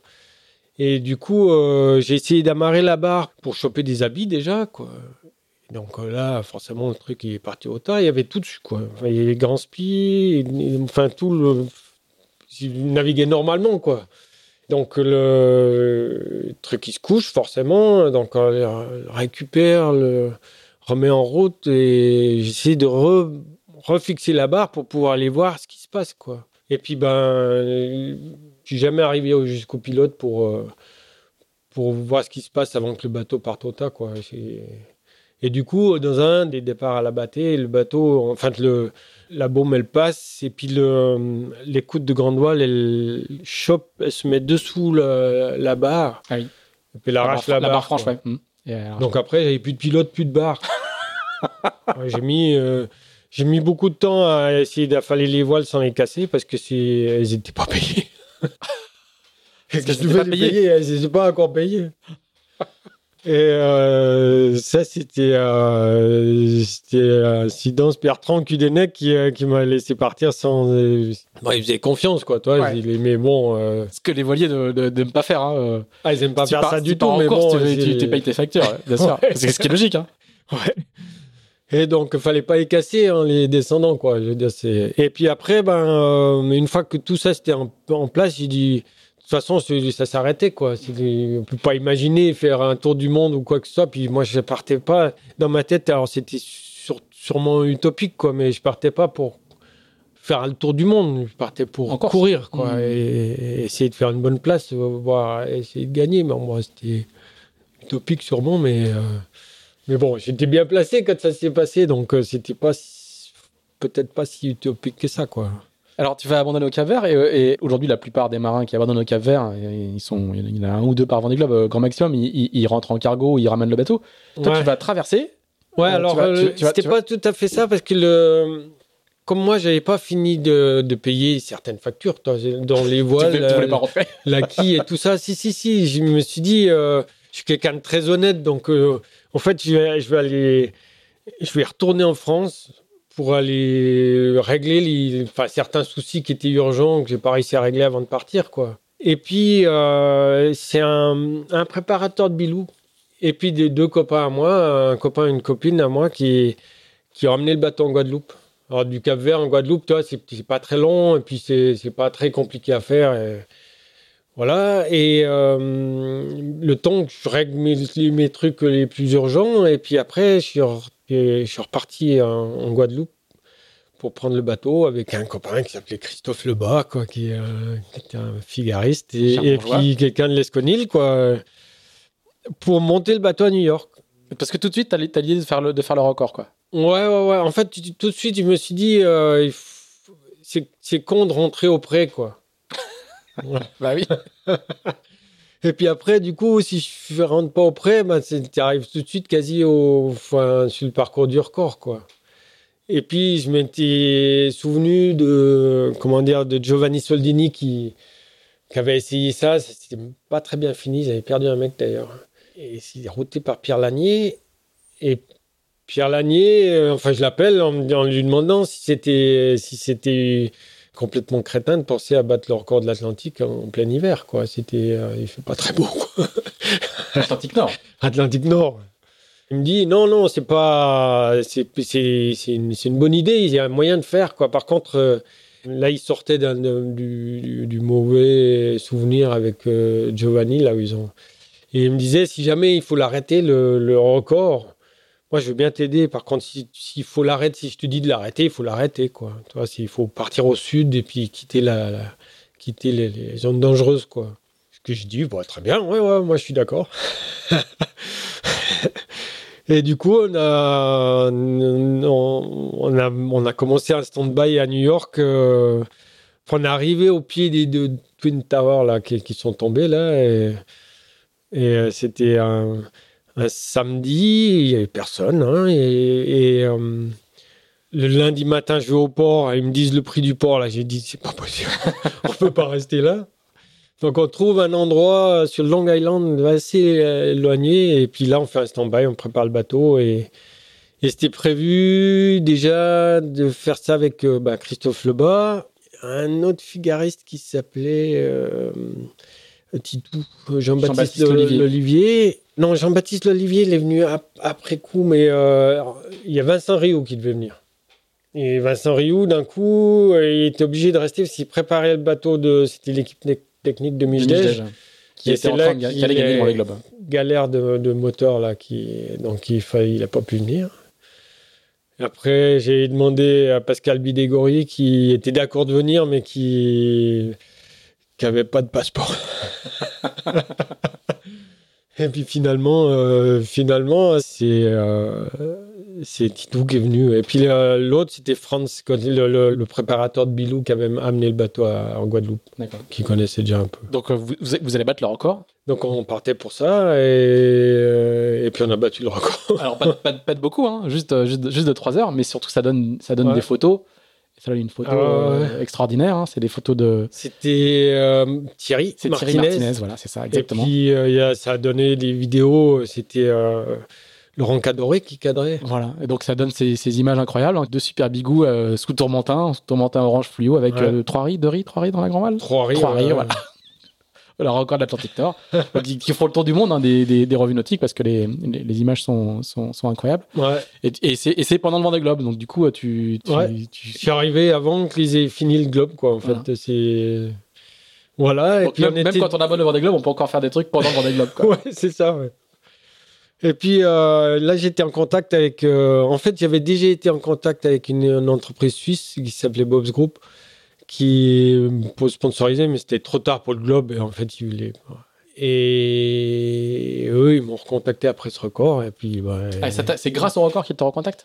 Bah, ils étaient déjà en contact avec euh, mon équipe, mais euh, je pense que le record a fini de, De de les convaincre. quoi. Voilà. Et puis, euh, du coup, ils s'associent à Armor Lux pour, pour participer au, à Rondolon, l'ancien BOC, quoi. Alors voilà, donc du coup, là, c'est le début d'une autre histoire, parce que, Ouais. parce que tu, tu vas beaucoup faire cette course, tu vas la faire deux fois, tu vas la gagner deux fois. À l'époque, c'est, c'est- on est en. Donc là, on passe à l'année euh, 2002, hein, de, mé- de mémoire. hein. 2002, ouais. 2002. À l'époque, ça, repré- ça représente quoi, Randolland Explique-nous un petit peu. euh, Ça représente le. Parce qu'à l'époque, il y avait deux tours du monde, c'était le Globe et le BOC qui s'alternaient, quoi. En fait, Mhm. c'était tous les, tous les deux ans, il y avait un tour du monde. Ah. Et le BOC, longtemps, a été. D'abord, le BOC est un peu la matrice du Vendée Globe. Une, partie des coureurs du BOC, Mm. Dans les années 80, vont, euh, vont créer le Vendée Globe. Ouais.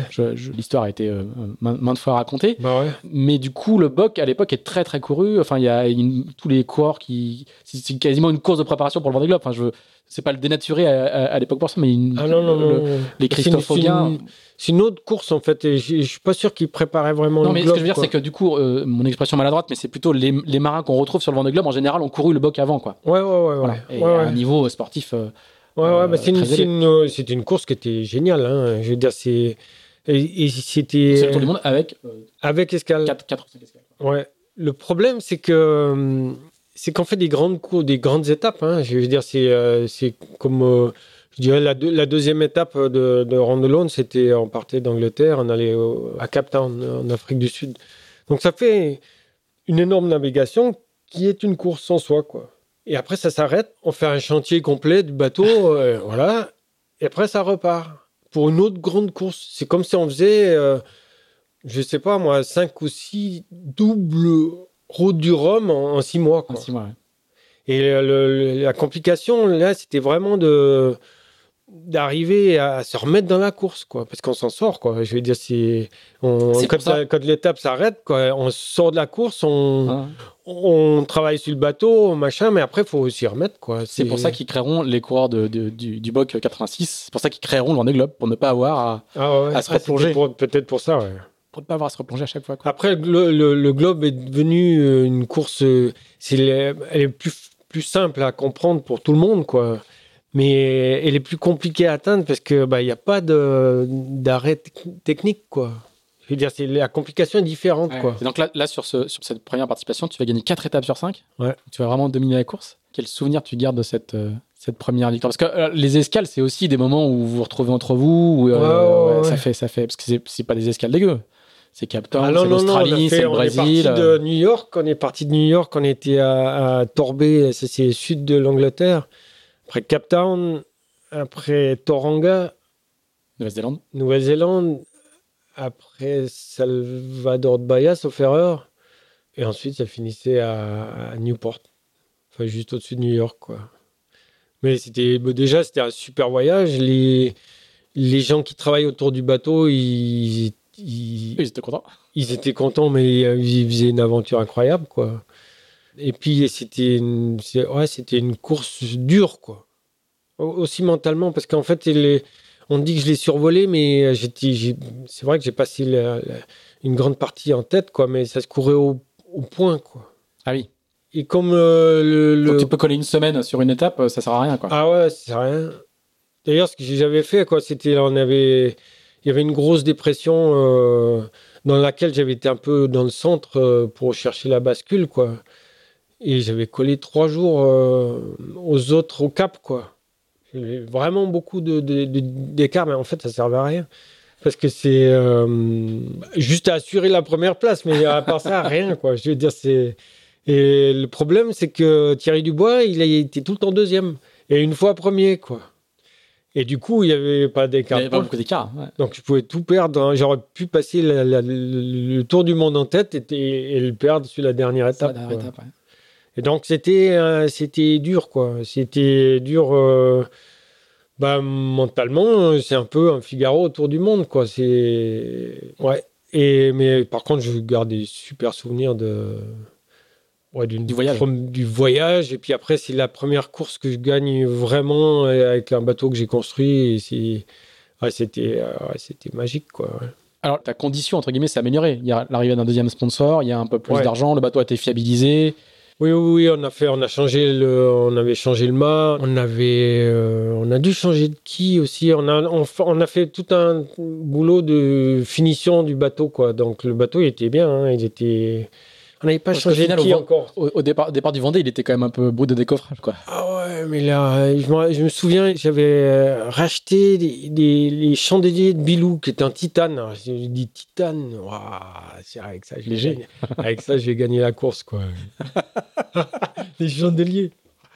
Mais il n'y en avait aucun qui tenait, quoi. Il n'y avait aucun, toutes les soudures lâchées, quoi. Je veux dire, c'était un drame, ce truc. Et, euh, et tout C'est ça, ça, c'est pour ça sans qu'il les vendait. C'est pour ça qu'il les vendait. Sûrement. Mais, mais sans chandelier, euh, aller au large, c'est le bazar. Si on regarde les photos d'ailleurs de l'arrivée du record, les, les voiles, elles pendent dehors à cause de ouais. ça. Quoi. Enfin, il n'y a plus de chandelier. Coupe l'Amérique. Tu vas d'ailleurs à, à l'issue Ronaldo, tu vas rebattre le record de, de l'Atlantique, mais en solitaire cette fois. C'est pas l'issue, c'est pendant. c'est pendant Ah, pendant. C'est la première étape, elle faisait le trajet de, Ah, du record, parce qu'on partait de New York, donc on passait l'Isard. Ah, très bien, j'avais pas. Ah, et oui, puis on allait à Torbay, donc on passait, euh, pardon, on passait le, le- comment dire, Ambrose Light à, Ouais. New York, quoi. Et puis en allant à Torbay, ben, on passait l'Isard, quoi. Donc euh, du coup, ils ils s'étaient préparés à valider si jamais on battait le record. euh. Et donc euh, je l'ai fait, j'ai battu le record, mais en, en course, quoi. Donc pas choisi de, il y avait pas stand-by, quoi. à l'issue de, de cette première édition d'Aaron Alone, alors tu vas me préciser aussi, il y a l'arrivée d'un nouveau sponsor. Après Aaron Alone, à la fin, de non, euh, ouais, alors c'était pas tout de suite. Là, je, je savais quand je dis à dès, l'issue, c'est chronologique, hein, c'est juste, ouais. après. je savais dès Salvador, alors, le, le Ronaldo n'était pas fini, que Bob's Group allait s'arrêter, quoi. En fait, ils étaient venus là pour plusieurs raisons, dont hein, pour lancer une, une personne suisse qui avait peut-être potentiellement du mal à trouver des sous. euh, et puis euh, de la pub interne, enfin il y avait tout un tas de raisons et par contre ils avaient atteint leur objectif quoi, donc ils s'arrêtaient. Après j'ai eu euh, un peu de mal parce que du coup je ne savais pas chercher moi hein, de, sponsors. En fait ils sont toujours. il y en a. J'ai d'abord été contacté par une personne qui me proposait des trucs, mais ça me réglait pas mon souci parce que j'étais pas. Et c'était déjà Poujoula qui m'avait contacté, mais je savais pas. C'était anonyme et. Et ensuite, euh, ils ont essayé de rentrer par un autre biais, dont par le biais d'Armor Luxe, quoi. D'accord. Et puis c'est Armor Luxe qui m'a dit, bah nous, enfin il y a, il y a- il y a potentiellement un sponsoring euh, qu'on qu'on peut mettre en place, machin. Et, et c'est comme ça que j'ai rencontré Poujoula, ouais. D'accord. Que j'ai commencé par refuser d'abord au début parce que il n'y avait pas assez de. En fait, je réglais pas mes dettes, quoi. J'ai mis 20 ans à régler ces dettes. Les dettes du, Vendée, du premier Vendée? J'ai fini de payer ce bateau 20 ans après. Ah oui. Donc, donc euh, Alan Roura, il, avait, il était en course que, j'avais pas, que je payais toujours Super Bigou, quoi. Ah oui. ah oui, quand même. Et on faisait, ça permettait de courir, quoi. Mais ça, comme j'ai pas emprunté à une banque, euh, on tenait pas compte de ça, quoi. D'accord. Donc en fait, ça a pris des plombs, quoi. Et puis les budgets, je les ai réunis mais tard, quoi. Alors ça me permettait de courir, quoi. Si J'avais, des partenaires, quoi, mais qui faisaient pas tout, quoi. Ah, qui ne payent pas euh, l'amortissement du bateau, enfin plutôt le- les crédits du bateau. étaient Ouais, pas- et puis pas comme on faisait les travaux nous-mêmes, on ne payait pas de chantier, pas de, donc c'était souvent longtemps des budgets ric-rac, quoi, mais qui permettaient de courir, quoi. Alors du coup, quand, quand Pujol arrive, quand même, ça change un peu aussi la dimension du projet. Enfin, progressivement, le, le- Progressivement, ouais. le- alors le projet va s'étoffer. Pour euh, eux, ils sont venus pour. euh, parce qu'ils vont rester, enfin, ils vont, ils vont rester, Ils vont rester 17 ans. hein. Ouais, ouais, ouais. Alors, eux, ils Ou sont 16 venus ans. au début, euh, au début pour euh, participer au, au Globe en 2004. Donc euh, bah là, on, on a fait toute la préparation du Globe euh, 2004, euh, dont la Transat anglaise. Et, et pendant la Transat anglaise, je perds ma quille, quoi. La un problème quille. sur la de structure sur la nouvelle quille, quoi, et, qui, et je la perds, quoi. Voilà. Et euh, j'étais en tête de la course et je chavire, quoi. Et puis, bah, le temps de ramener. bah, Donc c'est la, c'est The Transat, enfin c'est la Transat, euh, Ouais. ça s'appelle encore la Transat, euh, The Transat. anglais, en 2004. Euh, ouais. Et, et c'est, c'est- c'est la course qui est trois mois avant le, enfin quatre mois avant le départ du Vendée en juin 2004, quoi. Donc là, il- c'est impossible de prendre. Alors, il- à un moment donné, il y avait une possibilité avec euh, de, courir sur un bateau qui s'appelait Pindar. Et c'est les sponsors qui n'ont pas, qui ont pas réussi à s'entendre en fait sur euh, entre eux. Voilà. Et, du coup, ça s'est pas fait. Mais j'avais été chercher, euh, j'avais été chercher avec Emma Thompson, euh, qui, était skipper de Pindar normalement quoi. C'était, un plan, euh, c'était un plan Murphy Owen. C'était un, c'était un bateau qui s'appelait Hexagon euh, pendant Ron qui était euh, avec le frère de Grant Dalton, d'accord. Graham Dalton, ouais. et qui était un très bon bateau, hein, qui était, euh, mais euh, qui n'était pas censé faire le globe au début. Et puis, ben, du coup, il était, j'avais quand même qualifié au niveau des 1000. Moi, j'étais qualifié, quoi. Voilà, donc, euh, mais bon, ça s'est pas fait. Et du coup, euh, ben, voilà, et retour euh, maison et, C'est vrai quand même, parce que c'est toute une préparation qui. Ah ouais, bah ça c'est tombé. Là, les gens me disent que j'ai fait trois Vendée Globe, mais pour moi, j'en ai fait quatre, quoi. Parce que le Vendée Globe, c'est pour moi, c'est la préparation, quoi. La campagne globale, quoi. La campagne globale, quoi. Mais en fait, tu vis, tu manges, tu respires, tu Vendée Globe, quoi. Toi, là, par exemple, Jérémy. Euh, Jérémy, ça fait quatre ans qu'il pensait qu'au globe, quoi. Mais s'il n'avait pas pu prendre le départ, il peut dire, il a quand même fait le globe. Quoi. Mm. Je dire, c'est parce que le globe, c'est la préparation. Après, au final, ça n'est que 80, jours sur 4 ans de prépa. Quoi. Ouais, c'est la cerise sur le gâteau, quoi, en fait, courir. Quoi. Après, avec ce que ça comporte comme, euh, comme aléa, quoi, mais c'est quand même la cerise sur le gâteau. Voilà, nous allons laisser euh, Bernard Stam se remettre de ce Vendée Globe 2004-2005 avorté avant qu'il n'enchaîne sur de nouvelles aventures tout aussi tumultueuses aventure que vous découvrirez dans la deuxième partie de cet épisode. D'ici là, n'hésitez pas à nous dire ce que vous pensez de ce podcast, n'hésitez pas non plus à le partager et à nous donner 5 étoiles sur Apple Podcast, c'est important pour le référencement. Merci également à nos amis de Carver, partenaires de cet épisode. Enfin, si vous êtes passionné par la voile de compétition, je vous recommande de vous abonner à la newsletter de Tip Shaft, publiée chaque vendredi à 17h. Ça se passe sur tipandshaft.com. Merci, à bientôt.